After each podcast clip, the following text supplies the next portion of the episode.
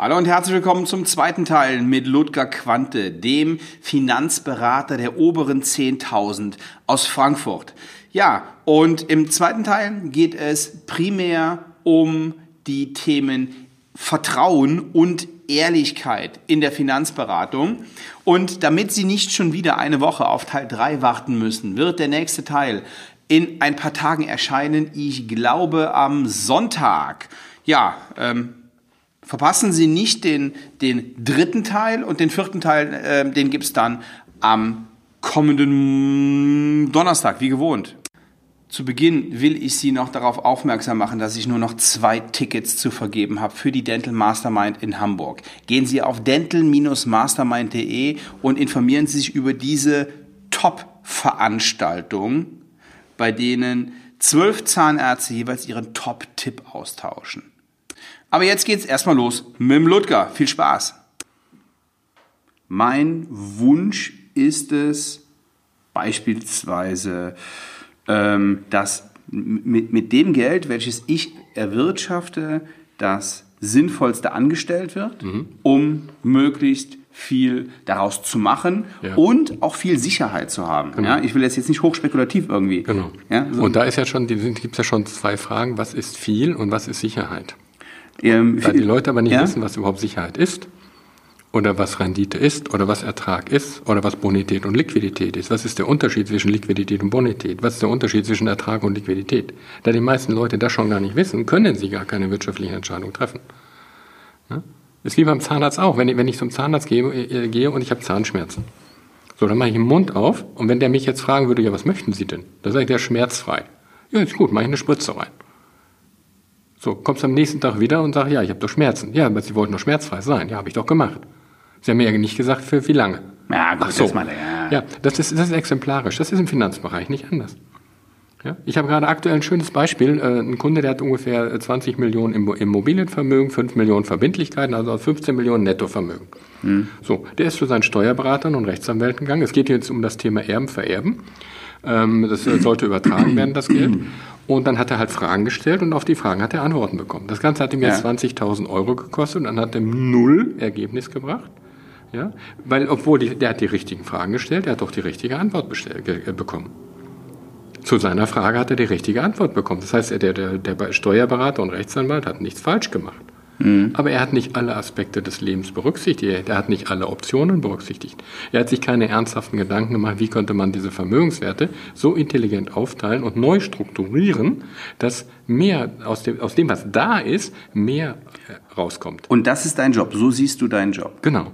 Ja. Wunderbar. Ich frage mich nicht, was will der Kunde, weil am Ende des Tages, die Kunden wollen alle, im Grunde genommen, ganz ehrlich, es, den meisten Kunden, wenn man mal ganz tief ins Herz reinguckt, geht es gar nicht mal um Rendite erwirtschaften. Im, Im, tiefsten Innern möchten die einfach nicht übers Ohr gehauen werden. Ja. Ja. Das ist das, was die Menschen wurmt, wenn sie Kapital verlieren. Ja. Dass sie das Gefühl haben, und das ist tatsächlich auch oft so, jedenfalls nach meinem moralischen Verständnis, dass sie das Gefühl haben, ich bin über den Tisch gezogen worden. Ja, mhm. das war unehrlich, das Produkt war unehrlich. Und das ist viel, viel schlimmer als der Kapitalverlust. Ich weiß sehr gut, wovon ich spreche. Weil so Situationen hatte ich leider auch schon in meinem Leben. Ja, und diese, diese, dieses Gefühl, auf der einen Seite den finanziellen Schaden zu haben, aber auch diesen, diesen Schaden zu haben, dass man nicht ehrlich behandelt wurde. Mhm. Dieses nicht ehrlich behandelt wurden ist viel, viel schlimmer emotional, als zu sagen, okay, ich habe hier eine Fehlentscheidung getroffen, die hat nicht zum Erfolg geführt, ich korrigiere jetzt meine Entscheidung und hoffe, dass das nächste Mal besser läuft. Okay, ja, ja. Das ist viel, viel schlimmer. In letzter Konsequenz, die Leute wollen einfach nur, dass man ehrlich ist. Ja.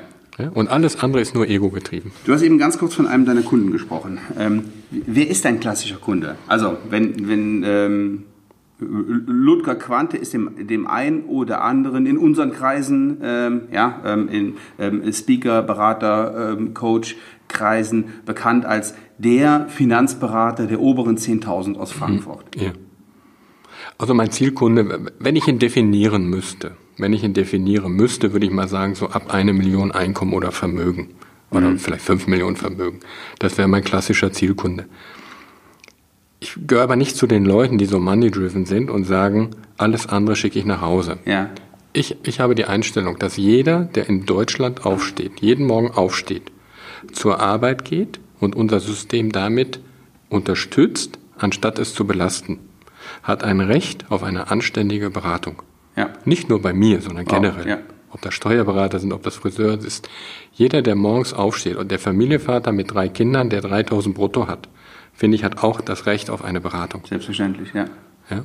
Und das ist ja der Grund, warum ich gesagt habe, ich äh, gehe mehr in das Seminarthema rein, weil ich dann mein Wissen multiplizieren kann, weil ich dann auch Leute erreichen kann, die eben nicht ganz so viel Geld haben. Denn der Unterschied, ob einer 5 Millionen hat oder 50.000, gibt es nur einen kleinen Unterschied. Das Komma wird ein bisschen versetzt. Aber der Beratungsbedarf ist doch der gleiche. Jetzt können die ja nicht alle von dir beraten werden. Ich war auf deinem äh, Seminar, auf deiner Veranstaltung in Frankfurt. Wir hatten mhm. zwei schöne Tage und eine tolle Nacht. ich glaube, das müssen wir noch aufklären. Nicht, dass wir jetzt ja, es gab, eine, es gab eine Nachtübung, aber mit allen zusammen und äh, das war spaßig. Das war echt äh, sehr, sehr, sehr, sehr cool. ähm, genau. So, jetzt waren da auf diesem Seminar 60 Leute? Genau. 70, 60? Ja, ja. 60. So, 60. das findet wie oft statt? Äh, fünfmal im Jahr. Fünfmal im Jahr. Also, ähm, sind 300 Menschen. Mhm. Die kannst du ja nicht alle. Also, das ist nur das eine Seminar. Ja? Genau. Es gibt ein Folgeseminar. Richtig, da kommen genau. etwas weniger. Richtig, genau. Ähm, das dauert auch, glaube ich, noch mal einen Tag länger. Richtig, drei Tage. Die kannst du ja nicht alle eins zu eins beraten. Ja. Was gibst du denen mit? Wie, wie kannst du denen denn helfen? In genau. Moment? Also es ist schon so, dass man aus den Seminaren schon unmittelbar auch äh, eine Menge an Tipps mitbekommt, die man selber direkt umsetzen kann.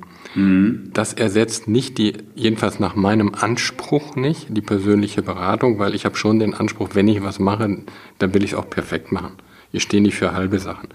Und dann machen wir es natürlich so, dass nach, nach dem zweiten Seminar dann tatsächlich Einzeltermine stattfinden. Und ähm, ich bin da momentan noch tatsächlich äh, begrenzt in der Auswahl der Leute. Also äh, auch meine Zeit ist begrenzt. Ich habe auch nur 24 Stunden am Tag. Aber auch da bin ich gerade dabei, mich so zu organisieren, dass ich einfach mal effektiver arbeiten kann. Und ich habe jetzt äh, Mitarbeiter eingestellt, die ich gerade ausbilde, die dann meine Geisteshaltung übernehmen, mittragen, auch die Werte, die ich habe, mit in die Beratung übernehmen, so dass ich dann eine viel, viel mehr Leute mit meinem Wissen versorgen kann, ohne dass ich alles persönlich im Detail selber machen muss. Gerade mhm. so das Nacharbeiten frisst unglaublich viel Zeit. Ja, denn wir sind nun mal in der Branche, wo sehr viel Administration auch fällig ist. Das, ähm, aber das ja, wissen die Zahnärzte sehr gut auch, was, ja, was wir, wir, Protokolle äh, betrifft. Vor, ne? allen, vor allen Dingen, also, um mal konkret zu werden. Wir zwei haben das ja mal gemacht, hm. einen halben Tag. Hm. Ja, ich bin nach Frankfurt gekommen und ähm, habe mir, also ich muss, ich muss von vorne anfangen. Ich bin immer auf der Suche nach guten Netzwerkpartnern. Netzwerkpartner bedeutet für mich nicht, wie viel Geld bekomme ich von dir, mhm. wie viel Geld bekommst du von mir, damit wir uns den einen oder anderen Kunden zuschieben. Genau. Netzwerkpartner mhm. bedeutet für mich, und das, das ist meine Überzeugung, ich suche Menschen, mit denen ich zusammenarbeite, die für meine Kunden einen Mehrwert bieten. Mhm. So. Genau. Nicht mehr und nicht weniger. Ja. ja? Und, ich, und ich lehne es ähm, kategorisch ab, Geld zu nehmen dafür. Also Ludger sitzt jetzt auch hier, kriegt kein Geld und zahlt, und zahlt auch kein Geld. ähm, und deswegen habe ich dein, dein, äh, dein Seminar besucht, was ich auch normal bezahlt habe. Und dann bin ich nach Frankfurt gefahren und habe mir mal so diesen, diesen Prozess, das war gar nicht geplant, dass dieser Prozess, mhm. irgendwie ist das, ist, das so, ist das so entstanden. Ähm, ja, und habe dann gemerkt, wie tief das Ganze geht. Mhm. Ja, also mhm. ähm, nur mal, um eine Vorstellung zu bekommen. Ich gehe jetzt nicht hin zu einem Finanzberater und sage, ähm, pass mal auf, ich habe hier, ähm, weiß ich nicht, 50.000 Euro äh, liquide Mittel. Wie lege ich die an, damit ich in möglichst kurzer Zeit möglichst 100.000 habe oder 150.000. Das mhm. ist nicht Sinn und Zweck der Sache, sondern mhm. wir sind hingegangen und haben gesagt, oh, äh, und Ludger hat gefragt an einem Flipboard, äh, Flipchart, wie sieht denn deine Situation überhaupt aus? Ja? Und da kam ähm, ziemlich viel raus. Also verheiratet und zwei Kinder. Das dritte Kind ist unterwegs und ähm, ähm, dieses Vermögen da, ähm, hier Belastungen äh, auf der anderen Seite, dann wird gerade gebaut, dann ähm, laufen diese Kreditverträge hier, die laufen in Kürze aus. Also sehr, sehr umfangreich diese ganze Geschichte. Mhm. Und das hat mich schon sehr beeindruckt, weil bisher noch niemand, mit dem ich über das Thema Geld gesprochen habe, da so tief reingegangen ist in, in, in, diese, in dieses Thema. So, und deswegen meine Frage. Das hat, ich weiß es nicht, in jedem Fall vier Stunden gedauert, ja. wenn nicht sogar länger. Richtig. Also ich, ich glaube sogar noch länger. Ich ja, war morgens, ja. morgens um, um 10 Uhr bei dir und um äh, 17 Uhr, glaube ich, bin ich wieder, bin ich wieder abgehauen. Ähm, zwischendurch auch noch eine Kleinigkeit essen. Aber das war der, das war der Prozess. So lange dauert das. Ja. Das kannst du mit diesen Leuten, die alle auf deinem Seminar sind, ja gar nicht leisten. Das geht, das geht ja nicht. Deswegen habe ich das äh, zweite Seminar kreiert und äh, das ist ja auch die Erfahrung, die ich in der Vergangenheit gemacht habe. Also ein Erstgespräch hat in der Regel zwischen sechs und neun Stunden gedauert. Das ist äh, Mama mia. Weil wir so viele Facetten des Lebens berühren dort und wir stoßen auch Prozesse an. Also es kommt auch nicht selten vor, dass geweint wird in, äh, in den äh, Erstgesprächen, weil plötzlich Themen auf den Tisch kommen, mhm. die jahrelang unter den Teppich gekehrt wurden. Mhm. Aber unter dem Teppich ist kein Platz mehr. Ja? Das sind familiäre, äh, das sind familiäre System, Systeme, die da teilweise wirken. Wenn zum Beispiel, ich habe zum Beispiel einen Fall gehabt, wo eine Familie Teil einer, ähm, einer ähm, Erbengemeinschaft ist, also im, im vorweggenommenes Erbe, das heißt, die Mutter lebt noch, ist aber Teil, äh, Teil einer Eigentümergemeinschaft, wo die Mutter aber noch den äh, Niesbrauch aus dieser Eigentümergemeinschaft hat. Und innerhalb dieser Familie, Familienstruktur hat es halt permanent Streitigkeiten gegeben. Das heißt, bevor ich hier überhaupt irgendetwas mache, gucke ich erstmal, warum gibt es dort die Streitigkeiten und wir bauen dann Lösungsansätze auf. Mhm. Hat viel mit Psychologie zu tun. Und da löst sich eben sehr viel raus und da werden teilweise auch familiäre Prozesse angestoßen. Ja, oder wenn wir eine Finanzplanung machen und sagen, äh, die Frage kommt, naja, was verbrauchst, was verbraucht ihr eigentlich täglich? Im letzten Seminar sehr spannend, übrigens war das genau die Familie auch, ähm, wo es dann darum ging, äh, wie hoch sind denn eigentlich unsere Lebenshaltungskosten? Ja? Und, und er, er fragt dann seine Frau, weil er, weil er das dann einfach in, in die Tabelle, die wir gemacht haben, ein, eingegeben, äh, eingeben wollte. Und sie guckt ihn an und sagt, ich lasse mir nichts vorschreiben. und dann merkt man, dass, dass plötzlich, plötzlich Themen rauskommen, die vorher nie rausgekommen sind. Aber die, die, die müssen ausgelebt werden, weil sie sonst schlummern. Ja. ja, sie schlummern unterm Teppich. Die werden dann nicht gelöst. Werden ne? nicht gelöst, ja. es wird nie angesprochen. Das heißt, es ist, ist ein latenter Aggressionspunkt da. Und so gibt es viele, viele, viele Punkte, die, die irgendwann irgendwie angesprochen werden, dass erstmal Themen hochkommen, die gelöst werden müssen, weil man sonst immer mit, mit einer völlig falschen Einstellung oder auch mit einer falschen Brille Entscheidungen trifft. Dafür muss derjenige natürlich echt offen sein. Ne? Dafür muss Dafür, er ja, erstaunlich und, Vertrauen, und Vertrauen haben. Ja, also erstaunlicherweise äh, sind die Menschen, die zu mir kommen, relativ schnell sehr offen. Das ergibt sich aus der Gesprächsatmosphäre. Hm. Ja, weil es immer eine sehr vertrauensvolle Atmosphäre ist. Wir, wir sind, sind, natürlich immer in geschlossenen Räumen, die Türen sind zu, es hört auch keiner mit. Und da entsteht eine vertrauensvolle Atmosphäre. Und an, äh, die anderen kommen selten zu mir. Ja, selten. Also Menschen, die nicht offen sind, die, die finden den Weg meistens auch gar nicht zu mir. Aus irgendeinem Grund wird schon automatisch gesiebt vorher, weil. Das ergibt sich so. Das also, ergibt sich, ja. ja. Und äh, wenn ich dann merke, dass die Leute nicht offen sind, dann spreche ich das an. Okay. Ja, also wenn, wenn zum Beispiel mit Zahlen nicht offen gesprochen wird, denn ich kann ja nur eine sinnvolle Entscheidung treffen, wenn ich wirklich alles weiß. Ansonsten tappe ich ja immer ein Stück weit im Dunkeln. Ne? Wenn, wenn, ich, wenn, wenn, wenn, äh, wenn äh, ein, ja, ein, Arzt operieren will und, und ja, muss den Patienten in Narkose setzen und der Patient verschweigt, dass er, dass er einen Herzschrittmacher hat und, und schwer, schwerwiegende, äh, schwere Psychopharmaka nimmt, dann wird die Operation in der Regel nicht erfolgreich werden. Ja. ja. Und so ist das bei uns auch. Ich muss, ich muss relativ, wenn ich es wenn richtig gut machen will, muss ich alles wissen. Ansonsten mache ich immer nur irgendwelche isolierten Inselentscheidungen, aber mhm. dafür stehe ich nicht, weil die Gefahr, dass dann was nicht richtig läuft, die ist, die ist mir einfach zu groß. Ne? Okay. Weil, weil wir sprechen ja hier über Existenzen. Alles, was wir machen, ist existenziell. Habe ich, hab ich in der ja? Form, habe ich tatsächlich ja, das, erste, das erste Mal erlebt und fand, ja. ich, und fand ich sehr, sehr beeindruckend. So. So, das war's mit dem zweiten Teil und dem lieben Ludger.